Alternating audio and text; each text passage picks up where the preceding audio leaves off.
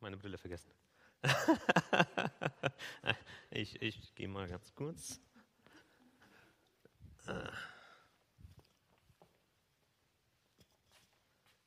Problem. Headset, Brille, Maske, alles zusammen ist ein bisschen schwierig zu kombinieren. Super, schön, guten Morgen hier. Ähm, schön, dass wir an so einem wunderschönen Tag hier zusammen sein können. Ich finde es einfach toll, dass Gott uns so tolles Wetter geschenkt hat für diesen Sonntag, wortwörtlich. Das ist toll. Und toll, dass wir zusammen hier wieder uns Gedanken machen können über ähm, Themen, die Gott für uns bereithält. Und Heike hat schon gesagt, wir wollen uns heute Gedanken machen über äh, verfolgte Christen. Ähm, ich weiß nicht, ob man die Präsentation einschalten kann, ob das jetzt klappt. Äh, und Ja, abspielen, genau.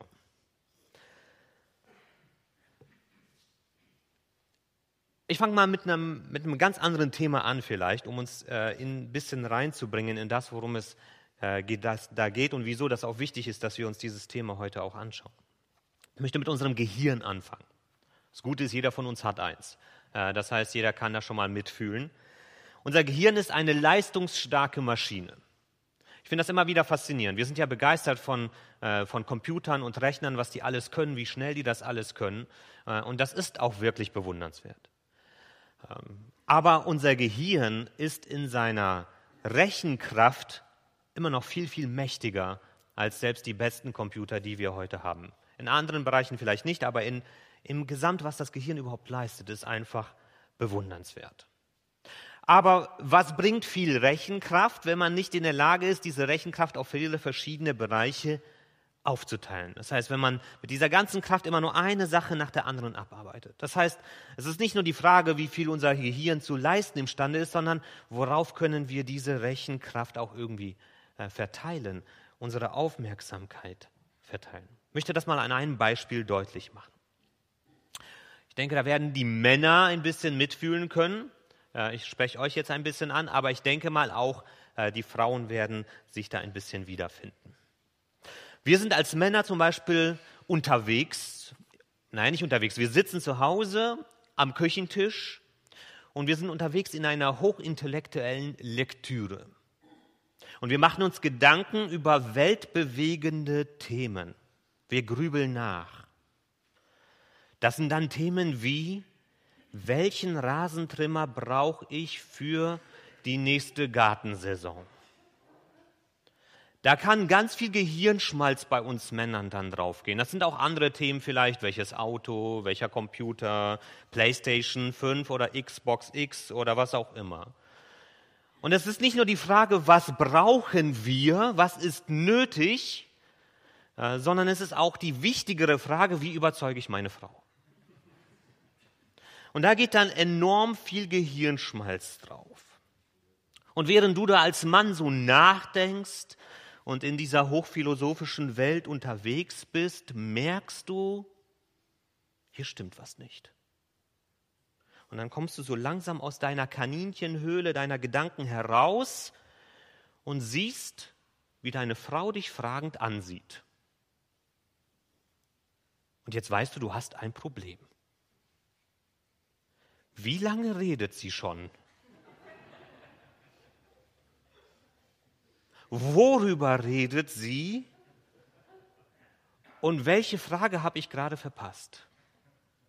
Kennt ihr das? Kommt euch das bekannt vor? Hm, vielleicht bin ich der Einzige, ich weiß es nicht. Das Beispiel soll zeigen, wie wichtig ist, das ist, ist es, dass wir nicht nur viel Power in unserem Gehirn haben, sondern wie wichtig es ist, unsere Aufmerksamkeit immer wieder richtig zu verteilen auf das zu verteilen, worauf es wirklich ankommt. Sonst kann es passieren, dass wir etwas Wichtiges übersehen. Und genau darum geht es heute. Dass wir unsere Aufmerksamkeit auf ein wichtiges Thema lenken und uns eben nicht nur von der einen Sache dominieren lassen, die vielleicht jetzt gerade auf unserem, äh, auf unserem Sinn ist oder auch in den Nachrichten überall präsent ist und, und, und. Es ist wichtig, dass wir uns immer wieder auch über unsere verfolgten Geschwister in der Welt Gedanken machen und dass wir uns nicht nur von Corona und dieser Situation prägen und bestimmen lassen, auch wenn das für viele tatsächlich einfach das Thema ist, was jetzt gerade äh, überall präsent ist. Ich möchte das mal in so eine Perspektive setzen. Corona beschäftigt uns vielleicht anderthalb bis zwei Jahre. Also wir sind jetzt seit ungefähr einem Jahr damit unterwegs, seit die ersten Nachrichten aufgetaucht sind.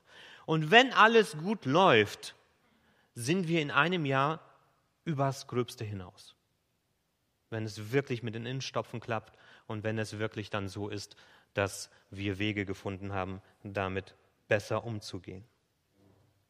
Christenverfolgung beschäftigt uns als Kirche schon seit 2000 Jahren. 2000 Jahre lang. Hat nie aufgehört. Und wenn Corona vorbei ist und nur noch eine dunkle Erinnerung ist an eine Zeit, wo wir in Anekdoten vielleicht darüber reden, wird es Christenverfolgung immer noch geben. Und wird es immer noch ein Thema sein. Und deshalb ist es wichtig, dass wir uns an so einem Tag auch mit diesem Thema beschäftigen. Ich möchte mal das Ausmaß auch mal zeigen. Das ist, das ist schwer zu sehen vielleicht hier. Die an den Geräten können es natürlich leichter sehen. Äh, geht mal auf die Seite von Open Doors und schaut euch das mal an. Weltverfolgungsindex. Und da sieht man halt eben, dass es dort wirklich Länder gibt, wo es echt bitter aussieht für Christen. Bitter, bitter, bitter. Wo es nicht mal möglich ist, zuzugeben, dass man Christ ist. Ich rede noch nicht mal davon, dass man sich versammelt, sondern zuzugeben, dass man überhaupt an Jesus Christus glaubt. Wo man dafür das Leben riskiert. Dieses Thema wird uns weiter beschäftigen. Und deshalb ist es gut, dass wir uns auch Zeit nehmen und quasi aus unserer Routine ausbrechen als Gemeinde, um uns mit diesem Thema zu beschäftigen.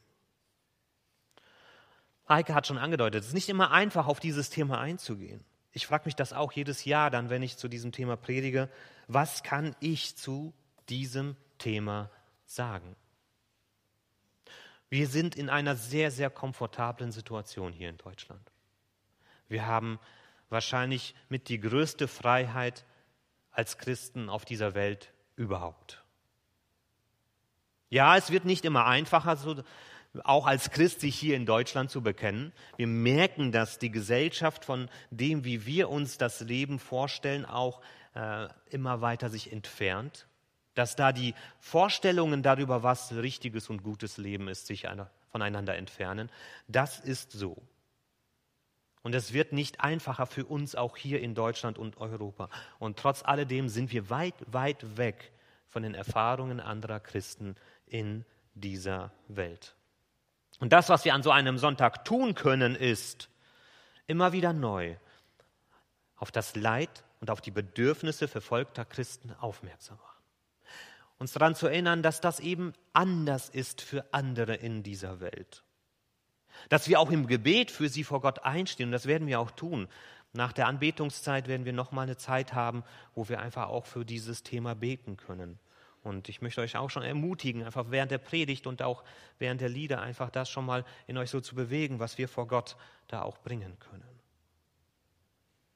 Aber das, was wir auch tun können, ist, dass wir uns selbst in unserem Glauben stärken, damit wir die Kraft haben, an Christus festzuhalten und vom Vorbild auch unserer verfolgten Geschwister zu lernen, wenn auch uns der Gegenwind stärker ins Gesicht blasen sollte. Vielleicht als ganze Gesellschaft, vielleicht auch für dich persönlich in deinem Umfeld. Und der Text, der mir dazu heute in den Sinn gekommen ist und der uns dafür stärken soll, steht im Römerbrief. Römer Kapitel 8, die Verse 35 bis 39. Römer 8, 35 bis 39. Und wenn du eine Bibel hast, schlag auf. Ich habe es hier auch an der, äh, auf, auf dem Beamer stehen. Aber ich möchte einfach immer wieder dazu ermutigen, selbst die Bibel auch in die Hand zu nehmen. Und ich lese diesen Text. Was also könnte uns von Christus und seiner Liebe trennen? Leiden und Angst vielleicht, Verfolgung, Hunger, Armut, Gefahr oder gewaltsamer Tod? Man geht wirklich mit uns um, wie es schon in der Heiligen Schrift beschrieben wird. Weil wir zu dir, Herr, gehören, werden wir überall verfolgt und getötet. Wie Schafe werden wir geschlachtet. Aber dennoch, Mitten im Leid triumphieren wir über all dies durch Christus, der uns so geliebt hat. Denn ich bin ganz sicher, weder Tod noch Leben, weder Engel noch Dämonen, weder Gegenwärtiges noch Zukünftiges noch irgendwelche Gewalten, weder Hohes noch Tiefes oder sonst irgendetwas auf der Welt können uns von der Liebe Gottes trennen, die er uns in Jesus Christus, unserem Herrn, schenkt. Soweit Gottes Wort. Ich möchte noch beten und dann einsteigen.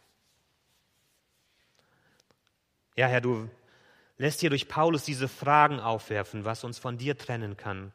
Und du hast hier auch schon durch Paulus diesen Blick auf das, was er selbst erlebt, dass äh, wir als Christen auch manchmal in schwierige Zeiten hineinkommen.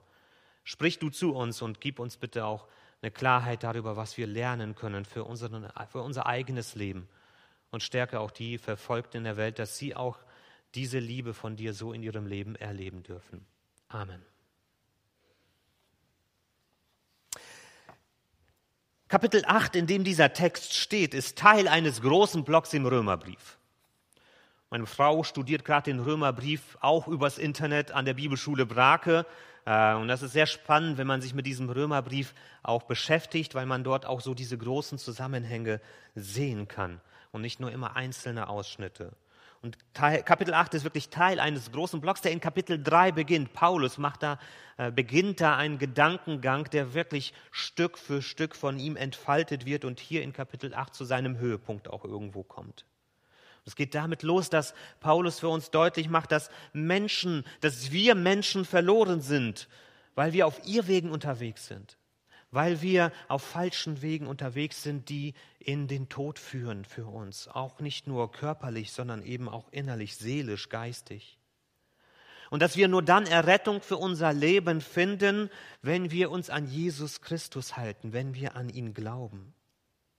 Und er zeichnet auch in diesem großen Block die Aussicht darauf, dass wir einmal befreit sein werden von allem, was uns auf diese Irrwege schickt, von der Schuld, die uns gefangen nimmt, von Sünde, von falschen Gedanken und Vorstellungen darüber, wie ein Leben aussehen soll.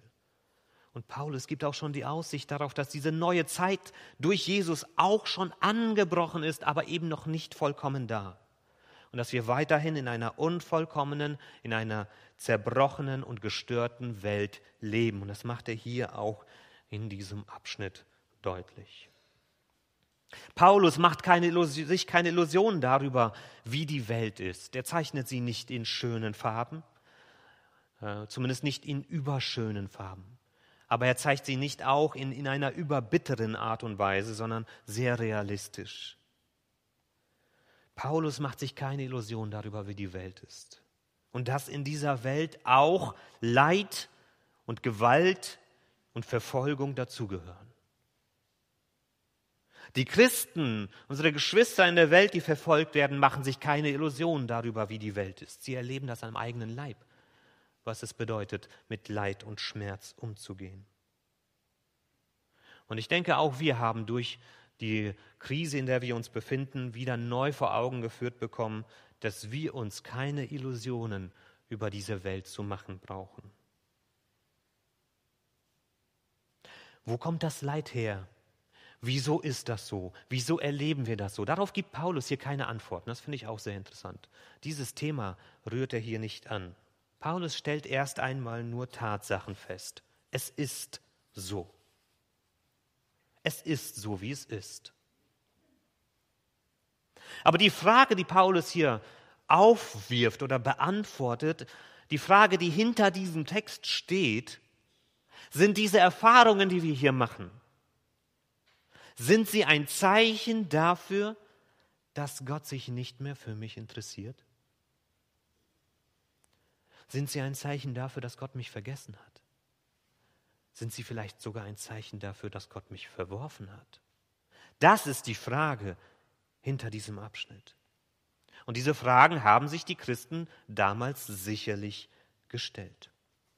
Denn sie waren geprägt von dem die Juden ganz besonders auch vom Alten Testament, von dem, was wir auch schon beim Hiob-Buch gesehen haben, der Tun-Ergehen-Zusammenhang. Ich tue etwas und darauf folgt etwas.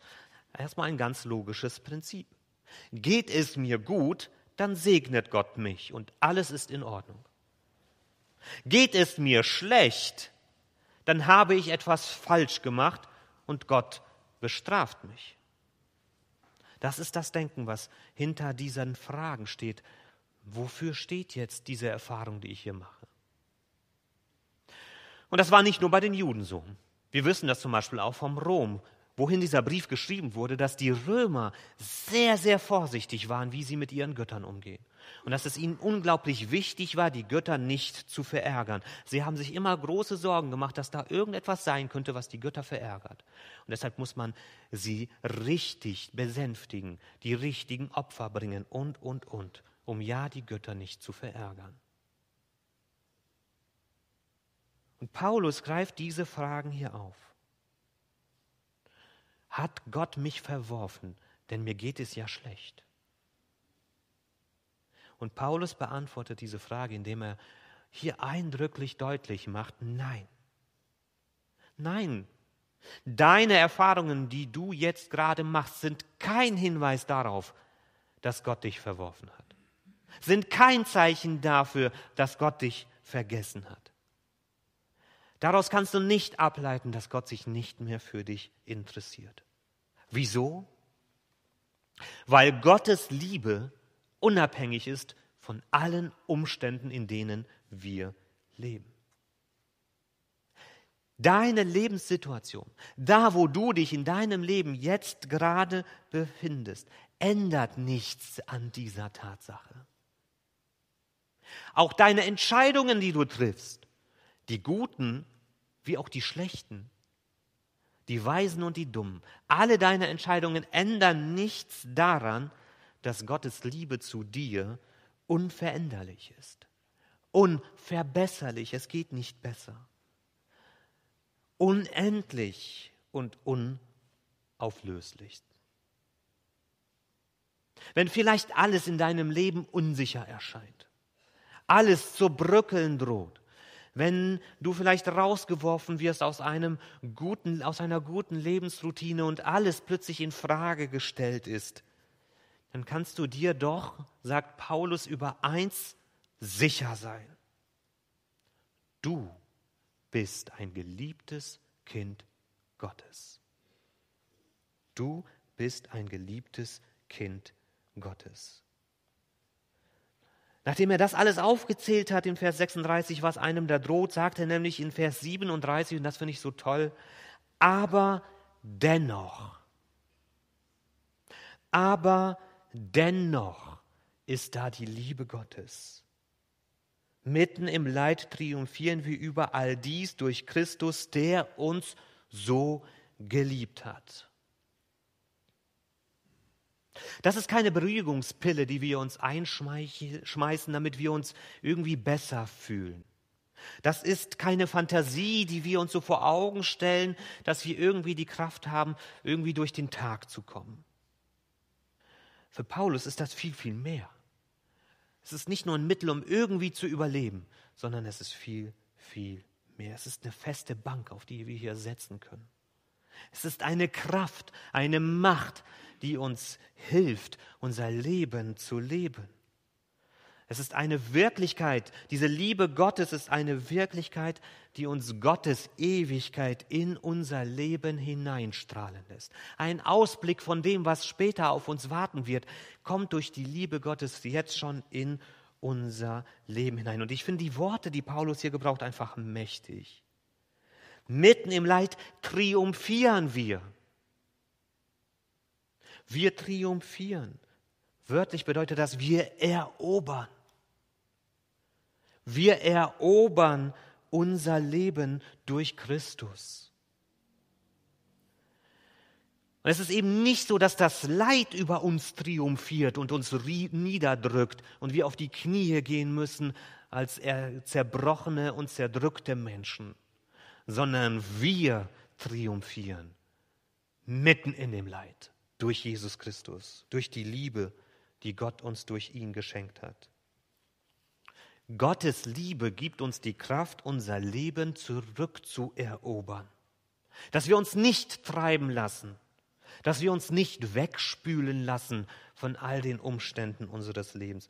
Gott gibt uns die Schlüssel für unser Leben zurück in die Hand. Das bedeutet nicht, wie ich auch immer wieder betone, dass sich die Umstände deshalb ändern. So schön das vielleicht auch mal wäre. Das bedeutet nicht, dass es jetzt auf einmal dann, weil ich das verstanden habe, Friede, Freude und Eierkuchen gibt. Das ist nicht die Wirklichkeit. Aber die Wirklichkeit ist, dass wir durch Gottes Kraft lernen, die Umstände, die wir haben, die Herausforderungen, die um uns herum sind, zu ertragen und zu bewältigen. Und dass er uns die Kraft gibt, unser Leben nicht aufzugeben, uns eben nicht niederdrücken zu lassen. Und dass er uns die Kraft gibt, das Leben trotz all der Hindernisse, all der Widerstände, all der Probleme, die es mit sich bringt, als ein gutes Geschenk aus seiner Hand anzunehmen. Und ich weiß, dass das abstrus klingt. Und ich weiß, dass das unlogisch und widersinnig klingt wo man sich denkt, wie soll das denn möglich sein? Wie soll das denn gehen? Ich weiß, dass es so klingt und es ist tatsächlich auch so, dass es abstrus, widersinnig und unlogisch ist. Es steht im Widerspruch zu aller menschlichen Logik, zu allem, was wir an Erfahrungen machen. Aber genau das ist das, worauf es hier ankommt. Dass es nicht um unsere Logik und nicht um unsere Kraft geht, sondern dass es etwas ist, was nur Gott uns schenken kann.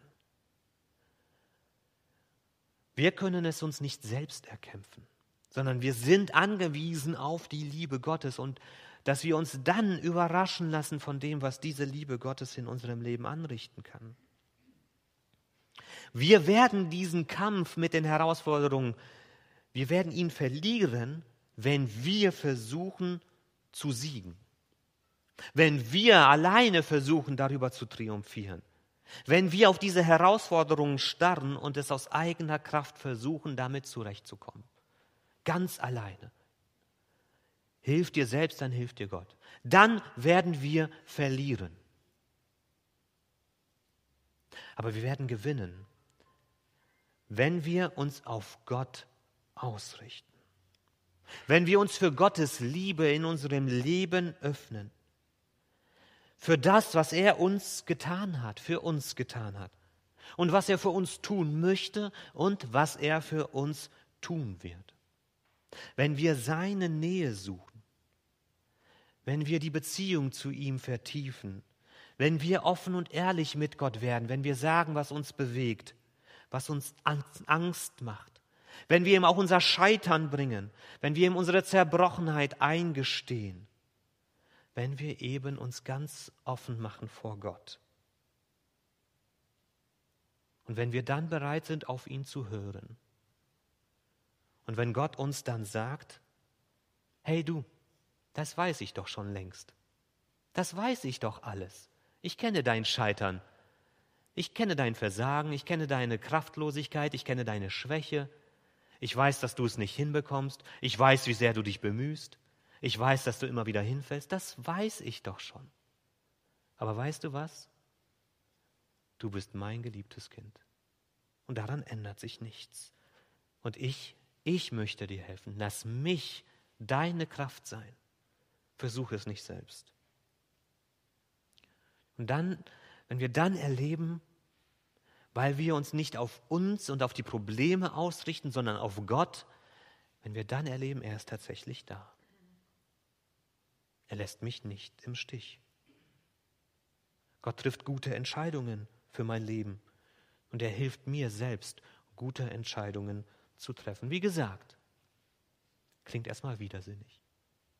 Wie soll dieses Wissen um Gottes Liebe irgendetwas in meiner Situation bewegen? Das ist nichts, was wir vorher verstehen werden, sondern nur hinterher wenn wir es gelernt haben, uns darauf einzulassen.